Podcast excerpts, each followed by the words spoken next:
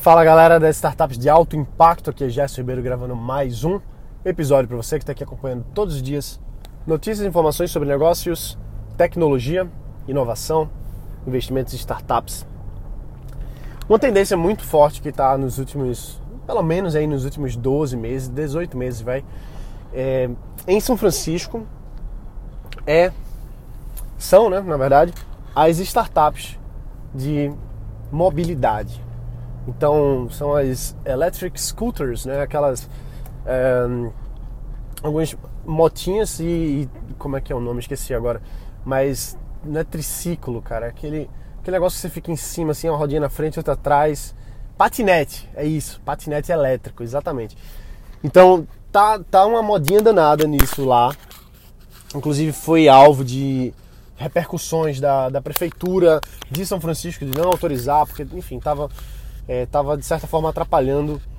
Uh, o, o, enfim, a, as startups estavam começando a, a encher as ruas com isso.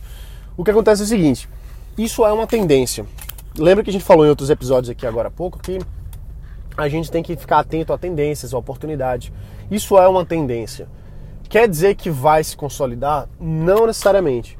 Mas existem indícios, porque a gente está vendo que cada vez mais as grandes cidades no mundo, elas estão ficando difíceis de se locomover. Muitos carros, rodízio de carros, é, os, os próprios transportes públicos não estão dando tanto conta. Inclusive o, o próprio Elon Musk lançou uma nova empresa lá, lá na região, nos Estados Unidos, chamada Boring, The Boring Company, que a ideia deles é fazer túneis dentro das cidades para facilitar a locomoção das pessoas. Então, existe uma preocupação de facilitar a vida das pessoas do ponto de vista de transporte, né? que é uma dificuldade. As grandes cidades, no Brasil, por exemplo, é, um, é terrível, é complicado. E a gente está vendo agora startups se é, aproveitando essa oportunidade, levantando altos rounds aí de investimento, né? principalmente lá, em, lá no Vale do Silício, para se consolidar. Então, Aqui no Brasil já já vai chegar também. É bem provável que isso aconteça. Não é certeza, né? Tem algumas coisas que às vezes são mais regionais, vamos dizer assim, por uma questão cultural, por uma questão de infraestrutura, de logística que facilita. Mas existe a tendência. Então é bem possível que a gente comece a ver esses veículos aqui, aqui no Brasil aí nos próximos anos. E aí vem aquela pergunta, pô, onde é que você quer estar nessa, nessa oportunidade? Você vai ser um consumidor e vai comprar esses produtos. Esse é outro, tá? Independente de mercado, independente de qualquer outra coisa, mas eu quero que você veja assim: tá rodando bem lá fora, tem uma tendência forte lá fora, é bem possível, é bem provável que venha aqui para o Brasil também. E você, onde é que fica assim nisso? Você pode estar tá tomando a dianteira, você pode buscar saber como é que você pode criar sua empresa disso aqui. Talvez ser um pioneiro, talvez ser um representante de uma dessas empresas de fora e trazer para cá. E claro que exige, exige esforço, exige, exige trabalho, exige know-how. Mas tem uma frase, acho que é, se não me engano, é do Richard Branson, que eu acho maravilhosa. Que ela diz assim: quando uma oportunidade muito boa aparecer para você e você não tiver pronto para aquela oportunidade, aceite e descubra como, descubra como fazer no meio do caminho. Isso é maravilhoso. Isso aí é um pensamento extremamente empreendedor, extremamente. Quantas vezes a gente viu é, grandes empresários que na, no início não eram grandes empresários, mas que toparam desafios grandes, desafios desafiadores e não tinham as condições, todo, todas as, as CNTP, vamos dizer assim, né? Toda, né? CNTP, é, todas, todas as condições de, de fazer aquilo ali. Não tinha, não tinha todas as, tudo, tudo na mão, tudo preparado. Mas aí toparam, aceitaram e foram com a faca nos dentes para cima. A gente viu, a gente vê isso muito. Isso acontece comigo, acontece com várias outras pessoas. Você que está me ouvindo aqui, talvez você já tenha aceitado coisas maiores do que você conseguia mastigar, vamos dizer assim. E no final das contas é bem é, torço, né, para que você tenha conseguido fazer. Eu já várias situações comigo de que eu peguei a oportunidade que eu não tinha não tinha todos os recursos, não tinha know-how, não tinha experiência, não tinha nada. Só tinha a vontade de fazer. E fiz. E eu não estou falando isso para me gabar como sendo uma coisa muito especial, não. Isso é uma, isso é uma, uma necessidade empreendedora. A gente tem que ser assim.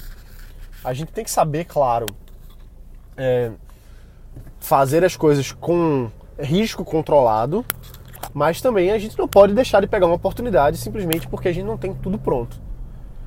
Então, voltando aí para essa análise que a gente está fazendo é, do desses patinetes, por exemplo, aí que estão bombando lá fora. Pô, será que isso é uma oportunidade para você trazer isso para cá?